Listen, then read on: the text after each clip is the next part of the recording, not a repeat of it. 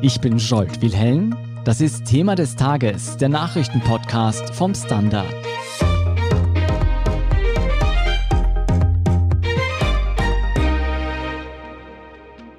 Die Niederlage der österreichischen Nationalelf am Samstag gegen Italien war bitter. Wir haben es wohl alle mitbekommen. Doch fast ebenso schmerzlich dürfte der Parteitag der Sozialdemokraten für Parteichefin Pamela Rendi-Wagner gewesen sein. Sie wurde zwar als SPÖ-Bundesvorsitzende bestätigt, allerdings mit rekordverdächtig schlechter Zustimmung von nur 75 Prozent. Und dann verließen auch noch so viele Abgeordnete den Parteitag frühzeitig, dass er nicht einmal mehr beschlussfähig war. Viele fragen sich nun, wie kam es zu dieser Schlappe am Parteitag? Wer hat im Hintergrund die Fäden gezogen? Und kann die SPÖ mit Pamela Rendi-Wagner an der Spitze je Wahlen gewinnen? Meine Kollegin Antonia Raut hat mit Katharina Mittelstädt über all diese Fragen gesprochen. Katharina, jetzt hilf uns doch bitte nochmal das Ganze einzuordnen. Die SPÖ-Chefin Pamela Rendi-Wagner sollte also am Samstag in ihrem Amt bestätigt werden. Das ist aber etwas anders abgelaufen als erwartet. Was genau ist denn passiert? Alle politischen Beobachter haben bei diesem Parteitag eigentlich vor allem darauf gewartet, wie Pamela Rendi-Wagner eben abschneiden wird. Und ihr Ergebnis ist, ich glaube, man kann das so sagen, schon ein wahres Desaster. Mhm. Ein Viertel der roten Delegierten hat sie gestrichen, wie das so schön im SPÖ-Jargon heißt, also ihr eben nicht das Vertrauen ausgesprochen. Hinzu kam dann auch noch, dass am späteren Nachmittag nicht einmal mehr die Hälfte der Delegierten anwesend waren, weshalb der Parteitag nicht mehr beschlussfähig war. Also das Bild, das die SPÖ da gerade abgibt, ist eigentlich fatal und ihre Parteichefin, muss man sagen, hat ein Problem. Jetzt ganz objektiv betrachtet klingen 75 Prozent Zustimmung ja nicht nach so wenig. Oder warum ist das so desaströs? Naja, es ist schlussendlich schon wirklich wenig. Also es gab das in der SPÖ noch nie, dass mhm. eine Parteivorsitzende oder ein Parteivorsitzender ohne Gegenkandidat, muss man sagen, so wenig der eigenen Leute hinter sich vereinen hat können. Beim damaligen Kanzler Werner Feimann, wenn wir uns erinnern, der galt im Endeffekt irgendwie als quasi angezählt zumindest, also seinerzeit 84 Prozent Zustimmung am Parteitag erhielt. Aber der war ja auch damals, muss man sagen, in einer anderen Situation, in einer doch schwierigeren Situation. Er war Bundeskanzler, da muss man mit dem Koalitionspartner Kompromisse finden. Pamela Rendi-Wagner ist Oppositionschefin. Die kann im Grunde nach Lust und Laune Forderungen stellen. Und es gibt ja auch aktuell niemanden, der sich irgendwie aktiv offen ins Spiel bringen würde als Alternative. Niemanden, der da im Vorfeld des Parteitags einen offenen Machtkampf um die Parteispitze ausgerufen hätte. Und ja, Pamela Rendi-Wagner, muss man sagen, hat bisher schon ein erstaunliches Durchhaltevermögen bewiesen. Aber jetzt hat sie jetzt doch schwarz auf weiß. Der große Rückhalt aus ihrer Partei fehlte definitiv.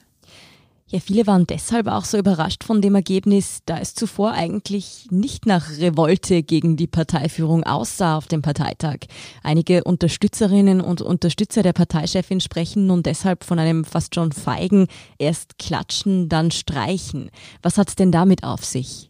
Das kann man so oder so sehen, finde ich. Beides hat irgendwie etwas für sich. Einerseits ist es natürlich irgendwo feige, den Mund nicht aufzumachen, bei ihrer Rede zu klatschen und ihr dann den Zuspruch zu verwehren, ohne auch darzustellen, was denn nun das Problem eigentlich ist.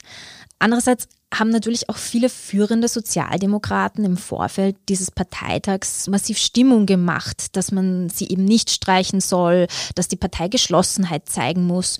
Und natürlich ist es jetzt für einen einfachen Funktionär, für eine einfache Funktionärin nicht ganz einfach, da dann offen Kritik zu üben. Schlussendlich hat sich gezeigt bei diesem Parteitag, was politische Beobachter eh schon längst wussten. Es gibt verschiedene Gründe, die sind auch, glaube ich, in jedem Bundesland, in jeder Fraktion, wenn man so will, jetzt auch inhaltlicher Natur in der SPÖ unterschiedlich ausgeprägt. Aber insgesamt gibt es einfach wahnsinnig viele in der SPÖ, die Pamela Rendi-Wagner nicht für die richtige Parteichefin halten. Das ist wahrscheinlich auch nicht nur dieses Viertel, weil eben ja auch mobilisiert wurde, weil ja eben auch viele gesagt haben, naja, auch wenn ich vielleicht nicht ganz zufrieden bin, wähle ich sie heute. Ich glaube, anders gesagt, es gibt in der SPÖ, um ehrlich zu sein, wenige, die glauben, dass Pamela Rendi-Wagner an dieser Stelle goldrichtig ist. So mancher vermutet eine geplante Aktion, also dass sich die Abgeordneten vorher abgesprochen hatten, dass sie eben der Parteichefin so eins auswischen wollen, dadurch, dass sie sie in so großer Zahl streichen. Ist es denn wahrscheinlich und von wem sollte so ein unter Anführungszeichen Putschversuch denn ausgehen? Mhm. Naja, alle, die da als Redelsführer ausgemacht wurden bisher, bestreiten das vehement. Ihr offenster Kritiker, also Pamela Rendi-Wagners offenster Kritiker ist Hans-Peter Doskozil, der Landeshauptmann aus dem Burgenland, der dort ja auch extrem erfolgreich ist. Auch Franz Schnabel aus Niederösterreich ist schon öfter nicht als ihr größter Fan aufgefallen.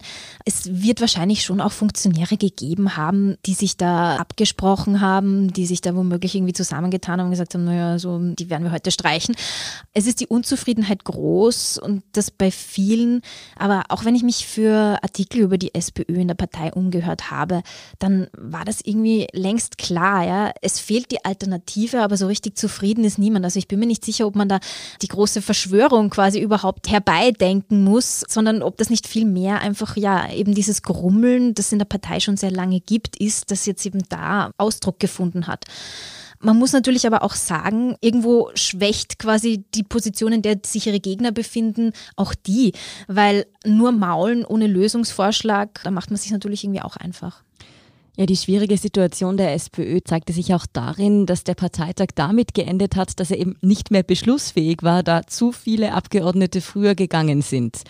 Ist es nicht ziemlich peinlich für eine Partei, wenn sich scheinbar nicht einmal mehr die eigenen Mitglieder für ihre Zukunft interessieren? Es ist extrem peinlich. Mhm. Also da ging es dann ja auch wieder unter anderem um Beschlüsse zum roten Statut, etwa ob die Bundesvorsitzende künftig direkt gewählt werden soll, also von der Basis. Darüber konnte dann gar nicht mehr abgestimmt werden, weil also Pamela Rendi-Wagner hat es irgendwie so formuliert, naja, womöglich war irgendwie den einen oder anderen zu heiß oder sie, man wollte sich das Österreich-Match, also das Fußball-Match anschauen. Also ich meine, das ist natürlich irgendwie schon ein Armutszeugnis. Diese angedachte Statutenänderung Änderungen können jetzt auch tatsächlich erst wieder, wenn es planmäßig zum nächsten Parteitag 2024 kommt, eingebracht werden. Guten Tag, mein Name ist Oskar Bronner. Wenn man in stürmischen Zeiten ein wenig ins Wanken gerät, den eigenen Weg aus den Augen und die Orientierung verliert, dann ist es sehr hilfreich, wenn man etwas hat, woran man sich anhalten kann. Der Standard, der Haltung gewidmet. Jetzt gratis testen auf Abo der Standard AT. Du hast jetzt schon angedeutet, wie Pamela Rendi-Wagner versucht hat, diesen Parteitag beschönigend, beschwichtigend darzustellen. Aber es war definitiv ein harter Schlag für sie. Wie hat sie das Ganze denn aufgenommen und wie würdest du ihre Art damit umzugehen beurteilen? Ich finde inzwischen eigentlich, sie ist wirklich ein Phänomen, was diese Dinge betrifft. Ja, also sie nimmt Rückschläge sämtlicher Natur mit einer Gelassenheit, die ihresgleichen sucht. Also Glaskinn hat sie ganz gewiss keines. Mhm. Ich würde eher sagen, die dickste Haut, die man in der Sozialdemokratie seit langem gesehen hat. Natürlich lässt sie das nicht kalt, das merkt man ihr schon auch an, aber sie versucht da eben drüber zu stehen und immerhin das, das sagen eigentlich auch fast alle ihre Kritiker, das schafft sie mit Bravour. Aber ist das denn die richtige Strategie, immer so lang irgendwie den Kopf einzuziehen und die Kritik anzunehmen? Es scheint ja nicht wirklich aufzugehen für Sie, oder? Ja, das ist eine gute Frage. Ich meine, die andere ist, was soll sie denn auch sonst tun? Ja, sich irgendwie demütigen lassen von einer anonymen Masse, wenn man so will, und dann die Beleidigte geben. Ja, also ich glaube jedenfalls, es lässt sich das Ruder nicht mehr herumreißen. Ja, also die beliebte, breit geschätzte SPÖ-Vorsitzende wird Pamela Rendi-Wagner in diesem Leben nicht mehr. Die große Frage ist, ob sie irgendwann selbst hinwirft. Damit wurde schon oft gerechnet. Das ist schlussendlich nie passiert, wie wir wissen. Ich glaube inzwischen, also mit der Attitüde, die sie an den Tag legt, kann sie noch zur längstjährigen Vorsitzenden überhaupt werden. Oder jemand aus dem Roten Parlamentsclub hat einmal zu mir gesagt, wenn wir dann mal wirklich wollen, dass sie aufhört, dann müssen wir sie eigenhändig hinaustragen. Im Ernst, also ich glaube, um Pamela Rendi-Wagner abzumontieren, bräuchte es trotzdem ein Lager, das einen alternativen Kandidaten aufstellt. Und der ist jetzt momentan nicht so richtig in Sicht.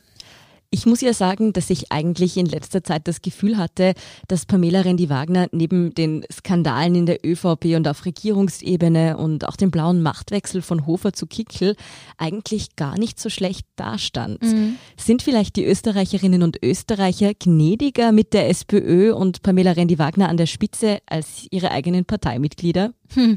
Ja, das kann man vielleicht so sehen, wobei ich glaube, man muss das schon auch nochmal durchanalysieren. Also wie du sagst, die ÖVP steckt in einer Krise. Da wird gegen den Kanzler ermittelt, da wird gegen den Finanzminister ermittelt. Da ist unklar, wann und wie das ausgeht. Die Chats, die Optik, die Kritik am Corona-Management, die es gibt. Gleichzeitig sind die Grünen mit der ÖVP in einer Regierung. Auch die haben in Umfragen abgebaut. Die FPÖ wurde durch Ibiza erstmal schwer angeschlagen. Jetzt gerade haben sie einen bitteren Machtkampf hinter sich. Also ja, die SPÖ konnte sich mit Pamela Rendi-Wagner von ihrem historisch schlechtesten Wahlergebnis 2019, muss man sagen, erholen. Als Gesundheitsexpertin genießt sie auch hohes Vertrauen in der Bevölkerung, auch in ihrer Partei im Übrigen.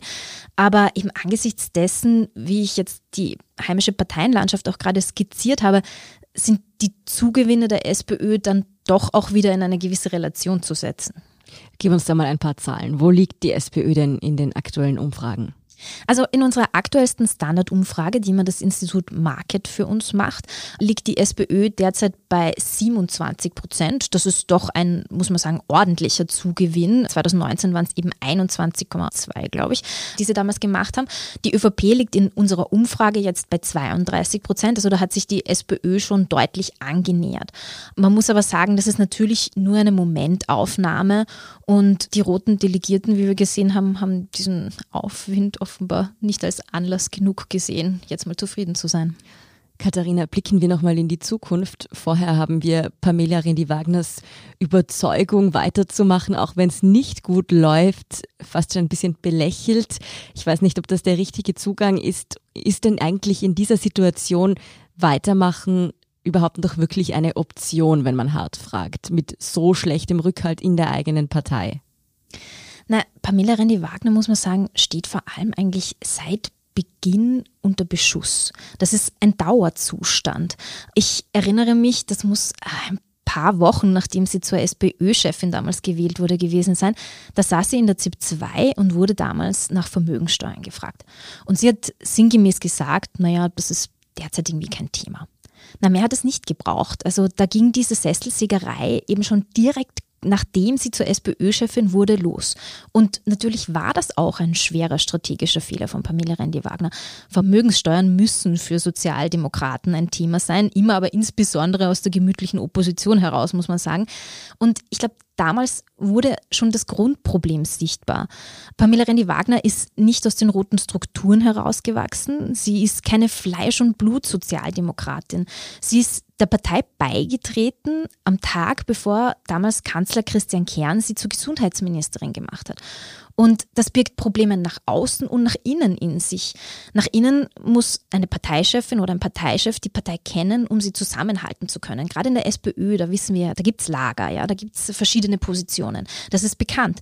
Es braucht aber auch ein rein strukturell ein Verständnis der Partei, um die Genossinnen und Genossen bei der Stange zu halten. Und natürlich auch nach außen hat ihr lange eine thematische Trittsicherheit gefehlt. Das hat sie angreifbar gemacht. Und so war sie irgendwie vom Beginn Beginn an nie in der Rolle der starken Parteichefin und konnte da auch schlussendlich nie so richtig hineinwachsen.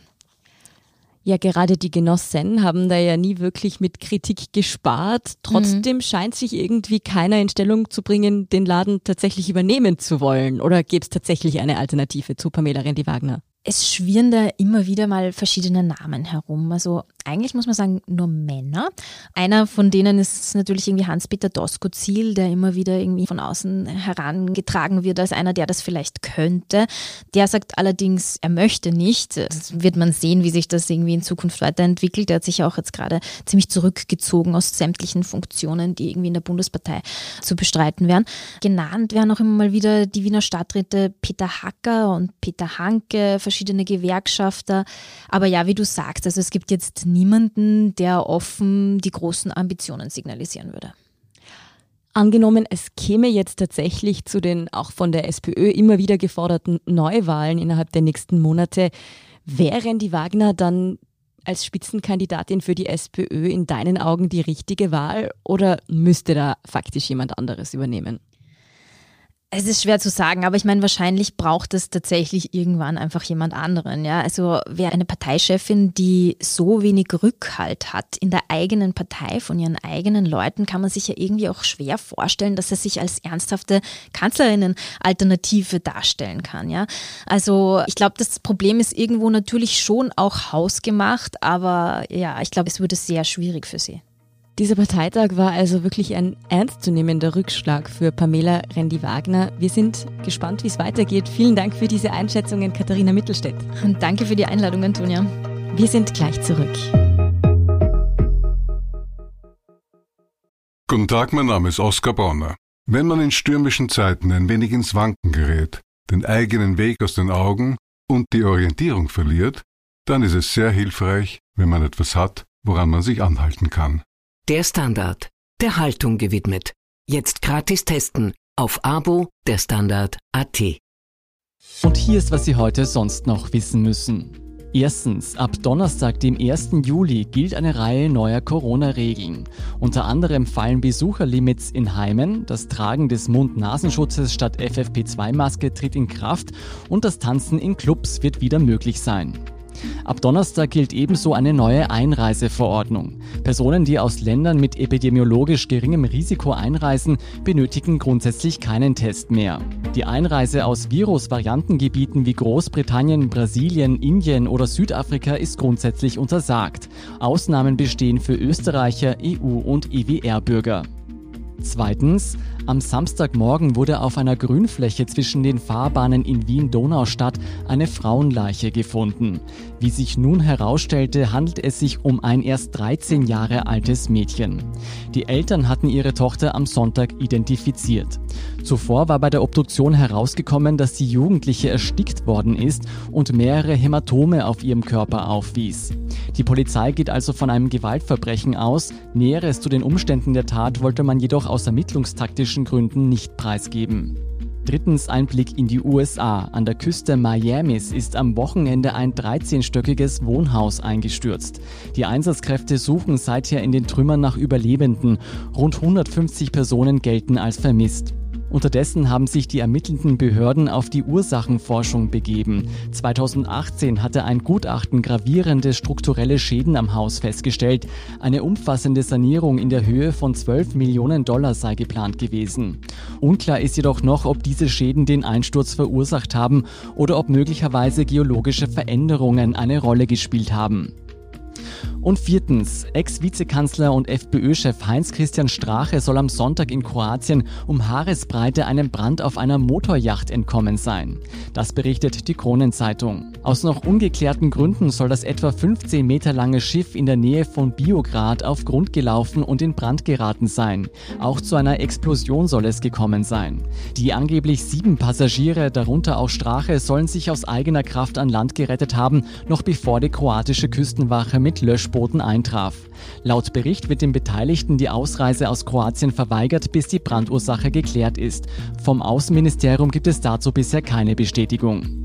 Mehr dazu und die aktuellsten Informationen zum weiteren Weltgeschehen finden Sie wie immer auf der Standard.at. Um keine Folge von Thema des Tages zu verpassen, abonnieren Sie uns bei Apple Podcasts oder Spotify. Helfen können Sie uns mit einer 5-Sterne-Bewertung und wenn Sie uns über Apple Podcasts hören, neuerdings auch mit einem Premium-Abonnement. Für 3,99 Euro im Monat können Sie direkt unsere Arbeit unterstützen und Sie hören alle aktuellen und künftigen Folgen von Thema des Tages und von unserem Schwester-Podcast Besser Leben ohne Werbung. Wenn Ihnen unsere Arbeit gefällt, schreiben Sie uns auch gerne eine nette Rezension. Verbesserungsvorschläge und Themenideen schicken Sie uns am besten an podcast.derstandard.at. Danke für Ihre Unterstützung. Ich bin Jolt Wilhelm. Baba und bis zum nächsten Mal.